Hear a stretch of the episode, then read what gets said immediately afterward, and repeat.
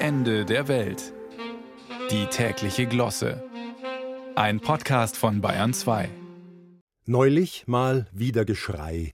Wegen der Lohnlücke zwischen Männern und Frauen. Mai, die kümmern sich halt freiwillig um so Gedöns wie Kinder, alte Eltern und Kranke. Entweder daheim, unbezahlt, oder schlecht bezahlt draußen im Berufsleben, das sie dann auch unterbrechen, um daheim wieder unbezahlt oder in Teilzeit und so weiter. So wird das freilich nix.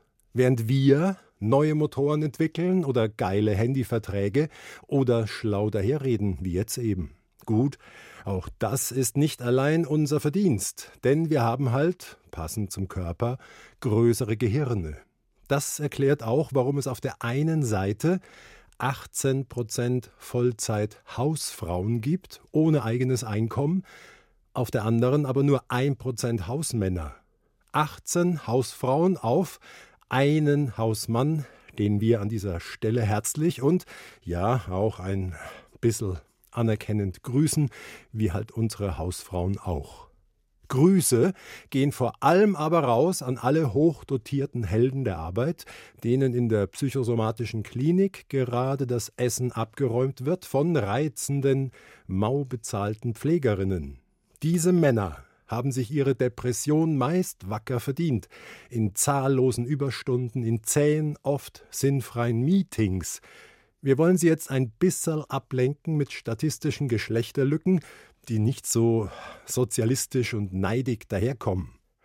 Also, ein Drittel aller neuen Unterhosen wird von Männern gekauft, die ja auch, wie wir wissen, ein Drittel der Bevölkerung stellen.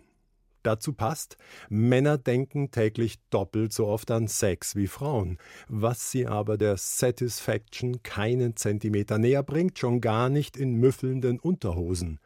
Männer haben zehnmal weniger Auswahl in puncto Haarfärbemittel. Ist das fair? Essen doppelt so viel Fleisch und Wurst, sind im Finsterfeld von Partnermord und Totschlag viermal häufiger Täter und Söhne kümmern sich achtmal seltener um ihre siechen Eltern als die Töchter. Was aber eben auch daran liegt, dass die Söhne dauernd arbeiten müssen, sonst kriegen die auch so eine miese Rente wie die Töchter. Und dann sterben wir noch immer, fünf Jahre früher, und so lachen ganz zuletzt wiederum, wenn auch zahnlos, die Frauen. Was schätzen Sie? Unter den 50 ältesten derzeit lebenden Menschen auf Erden sind wie viele Männer. Na? Einer.